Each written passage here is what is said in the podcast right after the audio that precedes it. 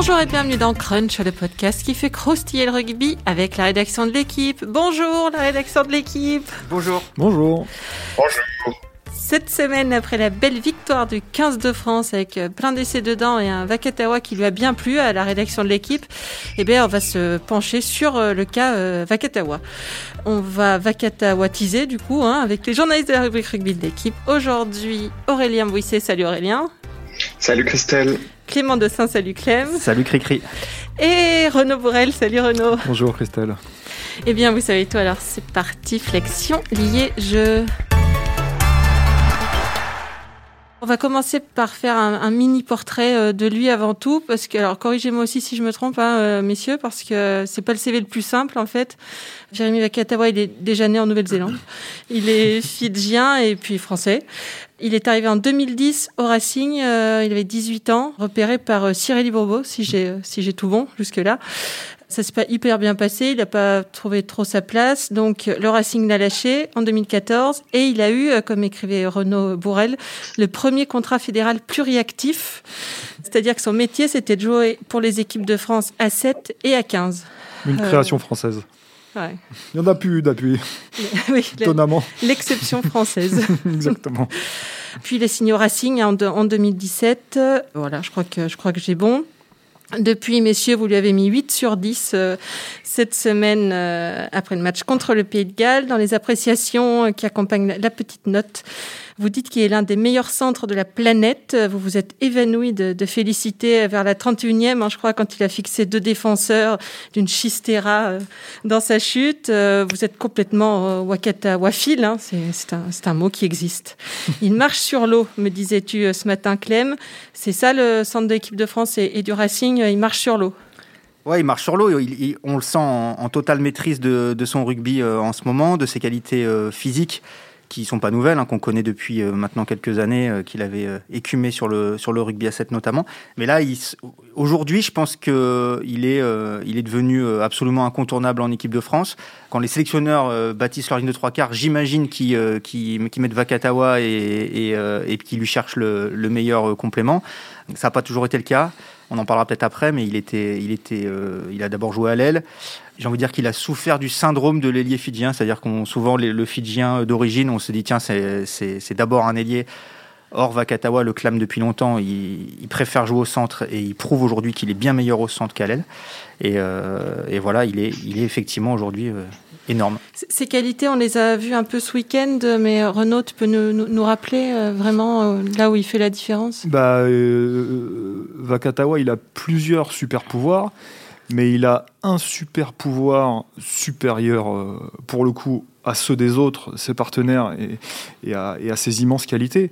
C'est cette faculté à faire jouer euh, après lui, c'est-à-dire que c'est quelqu'un de, très explosif, très dur au contact, avec une, agilité et une dextérité euh, au-dessus de la moyenne qui lui permet soit de franchir, grâce à cette explosivité, soit en tout cas de libérer, de libérer ses bras et de, et de faire des passes, de donner le ballon, de faire vivre le ballon, comme tu l'expliquais dans ton lancement, euh, dans la chute, qui crée des brèches monstrueuses. Son geste de ce week-end, c'est, c'est, spectaculaire, c'est extraordinaire, mais c'est pas la première fois qu'il fait, cette espèce de chistera dans la chute, où en fait, euh, il mobilise le défenseur qu'il qu'il prend, mais il mobilise aussi le défenseur qui va fixer par cette passe. Donc c'est deux joueurs sur un seul.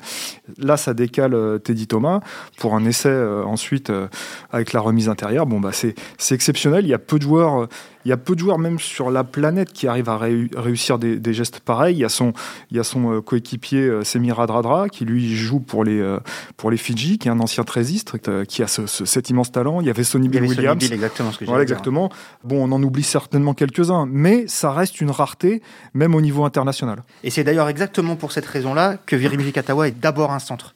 En fait, on a trop vite attendu de lui qu'il soit un finisseur, qu'il marque beaucoup d'essais.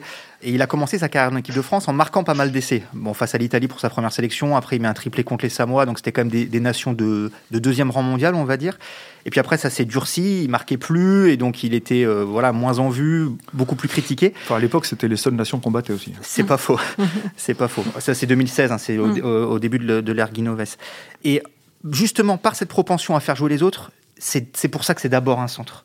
Et euh, moi qui l'ai suivi à, l'époque sur le circuit euh, A7, je me souviens d'un nombre d'actions incalculables qui étaient très souvent conclues par Terry Bourawa, qu'on pourrait euh, surnommer le Antoine Dupont du rugby à 7, non, mais qui avait cette faculté justement de, de venir se projeter à hauteur de, de Vakatawa qui, qui, qui, voilà, monopolisait 1, 2, 3, 4 défenseurs parfois. Donc à 7, quand on a mobilisé 4, c'est bien. Il y a notamment euh, une action que je vous recommande de revoir sur les réseaux sociaux, sur les highlights de, de lui face à Nouvelle-Zélande où il élimine quasiment toute la défense des, des, des All Blacks Sevens à lui tout seul. Une autre contre le Kenya, un truc de dingue où il fait une passe, euh, voilà, exactement le même type de passe où il, où il mobilise deux défenseurs. Donc c'est quelqu'un qui fait jouer les autres avant de, de finir les coups lui-même. Aurel, euh, bon, Clem est notre euh, docteur S rugby à 7, toi tu es notre docteur S fidjien. On dit beaucoup des joueurs iliens en général hein, qu'ils sont, qu'ils sont hors normes, ça, ça, devient une espèce de, de, de, vieux clicheton. Il est vraiment hors norme selon toi, euh, Viremi Vakatawa? Dans, dans, son style, il est euh, non, il est tout à fait dans la norme, mais dans la norme fidjienne. Donc mm. euh, on, on, a oublié de parler tout à l'heure de Nakarawa, je pense. c'est des joueurs qui ont la capacité à passer les bras n'importe où et, et euh, d'une agilité de passe euh, phénoménale. Euh, donc Léoné Nakawa était pas mal dans ce type-là aussi côté fidjien encore. Et ouais, c'est ça qui est impressionnant avec avec Vakatawa, c'est cette force du haut du corps et cette capacité à, chercher un espace pas grand et puis il passait juste le bras et, faire vivre le ballon après lui. Après, au Fidji même, il n'a pas eu un parcours qui sortait de l'ordinaire hein, parce que il est parti tellement jeune de toute façon que là-bas il a fait euh, juste euh, sa scolarité et sa scolarité avec du rugby bien sûr mais euh, mais pas trop les équipes de jeunes ou en tout cas j'ai pas trouvé trace quand j'ai quand je suis parti voir là-bas sa famille et c'est cet exil très jeune peut-être qui a aussi retardé son son éclosion en France. C'est marrant que tu, tu parles de, de Nakarawa, ça me, ça me, rappelle une, une anecdote de, de, Fred Bernès qui avait rencontré euh, justement Nakarawa euh, lors de son passage au Racing. Et c'était au moment où, Virimi Vakatawa commençait à flamber en équipe de France et il lui avait demandé à, Nakarawa, il fait mais, mais euh, ça, ça, ça, te rend pas un peu triste qu'un joueur comme Virimi Vakatawa ait pas choisi les Fidji plutôt que la France et Nakarawa, tout dans son naturel, enfin dans, dans le naturel, voilà, qui était le sien, il lui avait dit ah, même pas du tout, mais nous, mais nous Fidji, on tape dans un arbre, il entend glisse des, des, des Vakatawa, c'est pas un problème, ils jouent tous comme ça chez nous. C'est vrai, c'est en fait euh, c'est vrai que Vakatawa a un profil exceptionnel. Pour, parmi les exceptionnels. Parmi les exceptionnels, mm. mais aussi beaucoup parmi les profils de joueurs français. français. Et lui, il a ce, il a ce côté euh, effectivement euh, du joueur, euh, du joueur d'instinct euh, fidjien qui, euh, qui, qui naît avec un ballon dans les mains et, et, une certaine façon de pratiquer le rugby. Mais du coup, il n'a pas de, il a pas de, de défaut. Je sais pas en attaque, il en fait pas trop. En, je sais pas en défense sous les ballons aériens, on a tendance à tomber très vite sur des, euh, sur les, sur les, les, les trois quarts bah, qui sont pas bien sous les ballons aériens. Déjà, en le repositionnant au centre, on le protège entre guillemets de cette euh, potentielle lacune là sous les ballons aériens.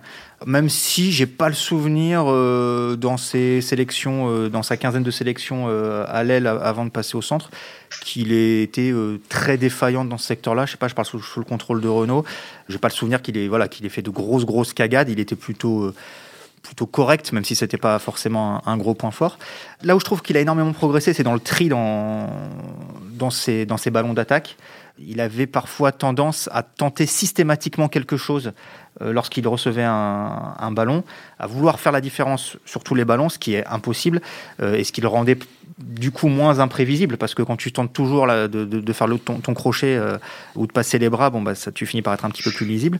Là, il, il, est parfois capable de jouer devant la défense de manière un peu plus neutre, même si voilà, on sent qu'il a quand même toujours cette envie de, de tenter.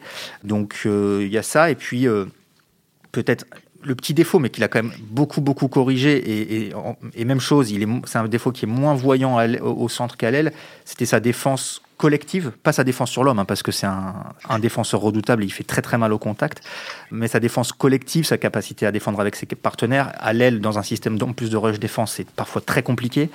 On le sait par exemple avec, Teddy Thomas. Là, voilà, il est au centre, c'est plus facile pour lui, je pense, de gommer ce petit défaut-là. Mais qu'est-ce qui va bien à Vakatawa aussi? C'est le fait d'aujourd'hui vivre euh, son métier de manière structurée. Au Racing, tout est encadré, tout est structuré, de la semaine d'entraînement à, la partition à jouer sur le terrain. Aujourd'hui, en équipe de France, euh, c'est la, même chose. Il est arrivé aussi très jeune ici, donc il est totalement. Aujourd'hui, c'est un, Français, Virimi Vakatawa. Il, il, a des, il garde bien sûr plein de choses de, de, de, ses origines et tout ça, mais il, vit comme, comme les jeunes Français avec lesquels il joue depuis toujours. Donc il est totalement, comment dire, ouais, intégré, assimilé. Voilà, il a, il a, il a, il a la double culture et c'est ça qui le rend aussi génial et irrésistible. Et, c'est pour ça qu'aujourd'hui, il est incontournable. Oui, il est arrivé à 18 ans, il en a 28. Hein, on n'a pas, on n'a pas précisé. Donc, euh, Et, euh, cet attachement-là au, maillot bleu et à l'équipe de France, il n'est pas, euh, pas fin chez lui. Très peu de temps après son arrivée, alors c'était, c'était, je sais pas, on peut, on peut y voir une forme d'opportunisme sans doute, mais très peu de temps après son arrivée, il a dit je veux jouer pour l'équipe de France. Alors qu'il en était, de par son niveau, il en était encore très loin. Mais il savait qu'après trois ans, il serait éligible à l'équipe de France. Pour le, ce qui a été du 15, ça a pris un peu plus de temps euh, sans doute que ce qu'il avait imaginé, mais pour ce qui a été du 7, c'est arrivé assez vite, hein, puisqu'en 2014, il, joue ses premiers matchs avec l'équipe de France à 7. Et là, il s'intègre très très vite parce qu'il a, il a besoin notamment d'obtenir son passeport pour pouvoir jouer les, Jeux Olympiques. Et il prend des cours de français. Et euh, l'anecdote qui, ressort souvent, c'est qu'il se baladait euh, à Marcoussis avec ses cahiers de vacances CM1, CM2 pour, c'est véridique, hein, pour poursuivre son apprentissage du français. Il, il, parle très correctement français. Bah, mieux que ça, même. Voilà. Euh, il y a parfois certains euh, joueurs, euh, on, a connu certains joueurs fidjiens qui passaient 10 ans en France et qui en repartaient sans, sans, parler, sans bredouiller un mot de français. Lui, c'est pas du tout le cas.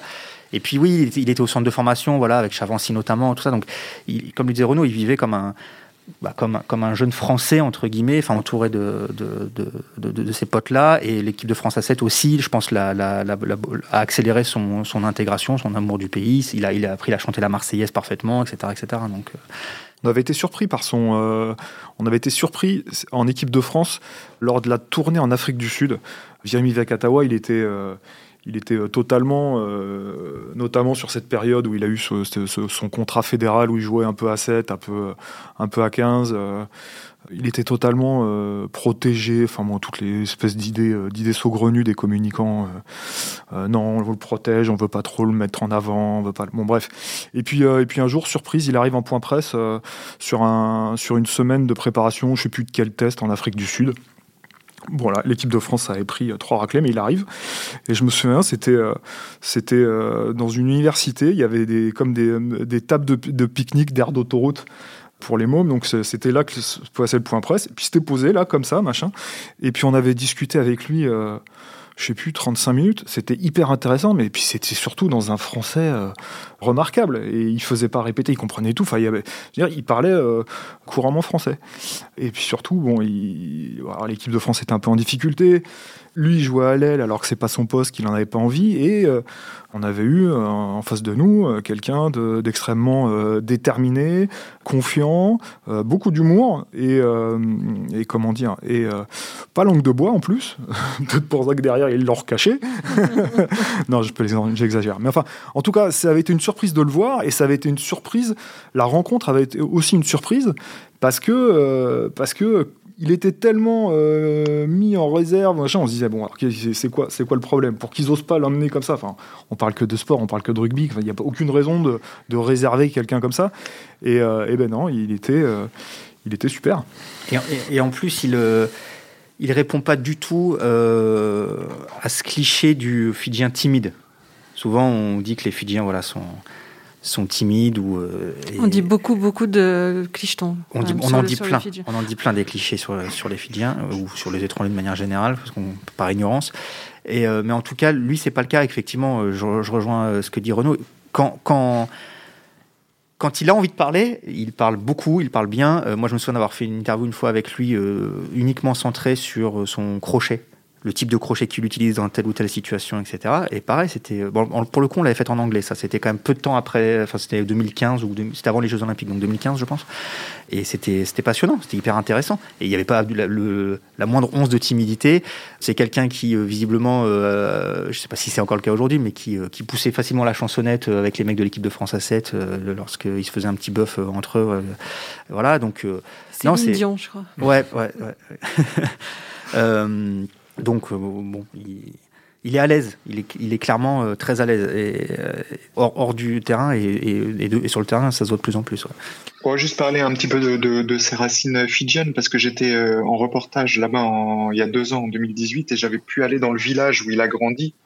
C'est pour resituer un peu le, le, le milieu d'où il vient. Quoi. C'est, mmh. Et on parlait de son parcours, de son éclosion peut-être un peu plus lente, mais voilà, il, il, a une enfance dans, un univers totalement différent de, de, de, des standards auxquels nous on, on est habitué. Il a grandi dans, un petit village de, de allez, 500-600 habitants, surtout élevé par, par ses grands-parents et sa famille élargie. Du village qui s'appelle Naluwai, au, nord de, de, la capitale. C'est perdu dans la montagne. C'est magnifique. Vous arrivez là-bas, euh, c'est presque un paysage de jungle autour, mais le dénuement est, est assez frappant. Il y a on grandit dans des maisons en tôle, les, les poules se baladent dans le village, l'école est à deux kilomètres à pied. Donc c'était vraiment euh, très intéressant de, de voir où, où, il avait grandi. J'avais rencontré son, son instit aussi, qui était euh, la, la femme de Serou Rabeni. C'était un centre, un trois quarts centre hyper puissant qui avait joué en France, notamment à La Rochelle, à Mont-de-Marsan. Et euh, sa femme avait été l'instit de, de Virimi Vakatawa quand il avait 5-6 ans dans un tout petit petite école primaire où il y avait quand même dans la cour de récréation un terrain de rugby. Mmh. Donc euh, une, une, immense pelouse, des poteaux un peu tordus, rouillés. Mais voilà, les gamins en, en, uniforme là à la récré, ils jouent déjà au rugby, pieds nus bien sûr, dans l'herbe. À la récré, entre potes. Mais Aurélien, il a raison de raconter ça, parce qu'en en fait, on mesure pas le, le choc culturel, culturel, immense de ces joueurs quand ils arrivent en Europe, surtout quand ils viennent très jeunes, qui sont totalement déracinés, éloignés de leur, de leur famille. famille. Euh, c'est une vraie claque. Et parfois, on a l'impression euh, que les clubs, quand ils les recrutent, ils en recrutent, ils recrutent plusieurs Fidjiens et puis ils les font vivre ensemble comme ça. Ils vivent. Alors c'est à la fois très bien parce que voilà, ils constituent une sorte de petite famille d'adoption, hein, mais euh, mais c'est, peut-être un frein parfois à leur à leur, à leur intégration euh, à leur à leur club. Et Vakatawa, il, bon, il n'a pas été complètement tout seul au Racing, mais c'est vrai que son passage peut-être en équipe de France à 7 lui a permis de bah, de renforcer son lien à la France, au maillot bleu, et à peut-être jouer un moment un petit un petit petit coup d'accélérateur à, à ce niveau-là. Ça, c'est possible. Aurélien, il fait partie d'une, est-ce qu'on peut dire un peu d'une nouvelle génération de, de joueurs fidjiens, justement, très pro. Euh, on, avait entendu plein d'histoires de, de, joueurs euh, fidjiens euh, iliens qui n'étaient pas très heureux. Est-ce qu'il y a une nouvelle génération dont il fait partie? Ben, paradoxalement, lui, il fait pas du tout partie de la nouvelle génération, hein, parce que c'est quand même en 2010 qu'il est arrivé. 2010, il n'y avait pas l'afflux de Fidjiens mmh, qu'il y a eu, mmh. qu'on connaît aujourd'hui. C'était plutôt rare. 2010, c'était les grandes années de, de, de Nalaga, peut-être, comme joueur fidjien en France. Mais il n'y avait pas beaucoup de, il n'y avait pas encore les liens que le top 14 a ces dernières années avec les Fidji, comme par exemple Clermont qui collabore avec, avec l'académie de, de Nadroga là-bas. C'était, on, on, voit même comment il est arrivé. C'est, aujourd'hui c'est, structuré. Les clubs français, ils ont des gens qui repèrent là-bas des joueurs. Là, c'est euh, Cyril Bobo qui a, qui a dit à Pierre Berbizier, qui connaissait pour lui le meilleur joueur fidjien de sa génération, c'était Virimi, et c'est comme ça qu'il est arrivé sur une sorte de bouche, bouche à oreille, intuition, mais sans sans être supervisé vraiment là-bas. Euh, donc il est arrivé à 17 ans sans trop parler euh, le français. Ce que, ce que disait tout à l'heure, ça a pris du temps pour que ça, il l'intègre et sans doute que ça, ça fait que ses premières prestations étaient euh, euh, finalement pas exceptionnelles. Je crois qu'il a fait un très bon match très jeune en 2011 en Coupe d'Europe contre le Leinster. Donc 2011, ça lui faisait 22, euh, ouais, 22 ans à peu près, mais voilà, il perçait pas et, parce que justement, il, avait un peu les mêmes problèmes que les Fidjiens mal encadrés quand ils arrivent, qui s'intègrent lentement pour euh, surmonter la barrière culturelle, la barrière de la langue. Donc je dirais que paradoxalement, c'est presque un Fidjien euh, ancien modèle. Mais il fait, il fait, je crois, il fait quand même euh, dans sa, dans sa, dans sa période Racing numéro 1, il fait une, une saison assez complète et assez aboutie où il joue beaucoup de matchs, quelques-uns au centre d'ailleurs de mémoire. Et il y a effectivement notamment des matchs de, Coupe d'Europe dans le lot.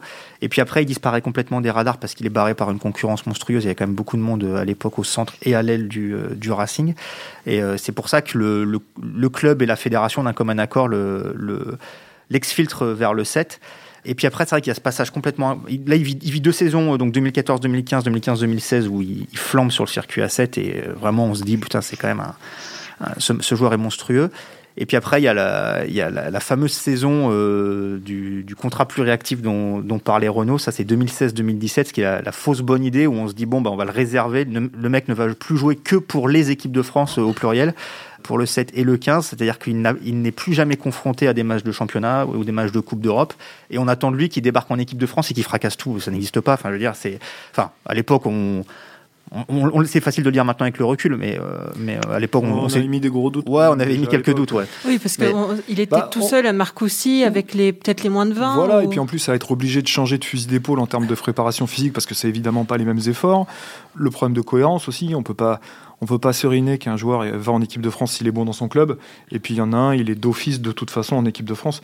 Donc il y avait, euh, c'était une espèce de, ouais, de, conflit euh, total d'idées. De, malheureusement, ça a pas, euh, c'était pas complètement saugrenu, mais ça, ça, ça, semblait quand même très mal embarqué, quoi. Quelqu'un qui, quelqu'un qui peut pas, qui, qui, qui n'obtient pas de repères dans, dans, sa discipline phare, qui effectivement joue pas de match de haut niveau à 15. Enfin, et sans surprise, ça correspond au moment mm. où, il, où, il, décline. Quoi. Et, euh, et l'année 2017, elle est très compliquée. L'année 2018, il, il, joue quasiment plus. Et c'est pas. Enfin, en fait, en regardant ses, feuilles de match en équipe de France, je me suis aperçu que son passage au centre, il est extrêmement récent et que sa première titularisation, en fait, c'est l'Argentine à la Coupe du Monde. Donc, c'est l'arrivée de Galtier comme euh, super adjoint, enfin, en gros, comme sélectionneur euh, de facto, qui fait que, que Vakatawa passe au centre en équipe de France. D'ailleurs, il devait même pas y aller à la Coupe du Monde. En fait, c'est ça qui est dingue. C'est presque un miraculé du, Mondial 2019, puisqu'il, je crois qu'il intègre le groupe euh, pour le Mondial juste parce que Doumerou se blesse pendant la préparation. Exact, c'est vrai, j'avais oublié ça. Et, euh, du coup, il enquille, il est bon. L'équipe de France gagne à nouveau. Bref, après, il a, il a, il a enchaîné. Je crois qu'il a pas raté un match euh, depuis. Et, et, comme je le disais tout à l'heure, je pense qu'il est devenu clairement incontournable, alors que ça bouge autour de lui, on lui met Ficou, on lui met Vincent, selon les, selon les états de forme ou, des, ou les blessures des uns et des autres, mais lui, euh, pareil aujourd'hui. Hein. Mais il était visé un peu au moment où, Laporte, euh, Bernard Laporte commence à dire euh, on peut pas avoir euh, Vakatawa qui passe à Raqqa, qui passe à un autre Fidjien, parce que après, moi, je, crois qu'il a dit mon, mon père, il se reconnaît plus, ou un truc comme ça. Il était, il était visé, euh, Vakatawa, là-dedans? Non, je crois pas. Je, enfin, je, il était surtout une victime collatérale des discours euh, lénifiants de politique. C'est surtout ça. Il n'était pas spécialement visé. Euh, ce que voulait Bernard Laporte, c'était que euh, si un, joueur étranger qui postule en équipe de France, il est son passeport, il parle français, voilà. Euh, Vakatawa, c'était déjà le cas depuis euh, un long moment. Je crois que Vakatawa, il s'est surtout rendu indispensable parce qu'il est monstrueux avec son club. C'est-à-dire que enfin, ça fait plusieurs fois, on se le disait à la rédac, on se demandait est-ce que c'est pas le meilleur joueur du top 14 à l'heure actuelle Alors il y en a quelques autres, hein, Colby, euh, voilà. Est-ce qu'il réussit, ce qu'il a réussi en Coupe d'Europe où il y a vraiment des matchs de très très haut niveau désormais euh, C'est bluffant et c'est ce qui fait qu'aujourd'hui euh, il n'y a pas de débat quoi, au niveau de l'équipe au niveau de l'équipe de France. Au Racing, il a toujours joué au centre? Dans la première période? Ouais. Avant, avant qu'il parte à 7, ouais, il, est baladé entre le, entre le, centre, entre le centre et l'aile. Depuis qu'il est revenu, je crois qu'il euh, il a été quand même fixé euh, assez rapidement, assez, rapidement euh, au centre. Puis il en avait fait un préalable à son retour aussi. Ouais. Et, et rappelons qu'il y, y, a aussi un, un, trait d'union dans tout ça, c'est Laurent Labitte qu'il a eu donc dans sa première période de Racing, qu'il retrouve après le passage à 7 qu'il retrouve désormais en, équipe de France. Et euh, voilà, ce staff-là a, très clairement identifié et très clairement compris euh, rapidement que Virimi Katawa était bien plus fort au centre et pouvait apporter bien plus à l'équipe de France au centre qu'elle. Elle. On parlait du Racing, Pierre Berbizier aussi, qui, euh, qui, l'a vu débuter un peu. Il, disait qu'il arrive à maturité, là, 28 ans, hein, on, rappelle, 28 ans, 25 sélections maintenant, je pense, 1m85, 98 kg. Il arrive à maturité, ça veut dire que là, il est au, maximum, il à son meilleur niveau. Et, ce qui voudrait dire aussi que dans trois ans, pour la Coupe du Monde, il n'y sera plus à son meilleur niveau.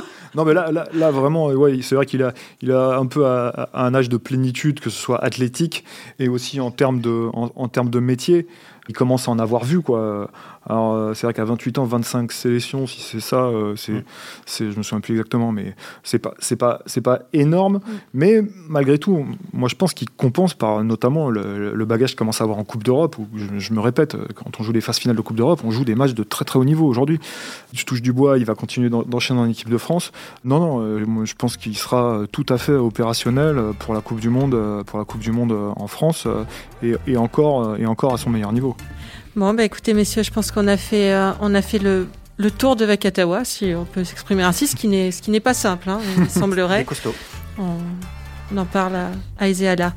Euh, voilà, bien écoutez, c'était Crunch, une émission de la rédaction de l'équipe. Aujourd'hui, j'étais avec Aurélien Bouisset, Clément Dossin, euh, Renaud Bourrel. Merci à Antoine et à Roland Richard, hein, à la technique, à l'édition. euh, dans C'était la dernière. Donc, euh, merci pour euh, tout. C'était très chouette de travailler avec toi et de faire euh, de ce podcast, je crois qu'on peut dire le meilleur podcast de- du monde. hein. C'est euh, En tout cas, c'est ce que pense Benoît Hamon. c'est vrai, oui, c'est vrai On, qu'on a... on- on- on lui fait une, une petite dédicace s'il nous écoute. Oui, petite dédicace à Benoît Hamon qui a, qui a dit qu'il nous écoutait. Donc merci à toi Roland et euh, on va te souhaiter te- tout le bonheur du monde hein, pour, euh, pour la suite. Euh, ouf.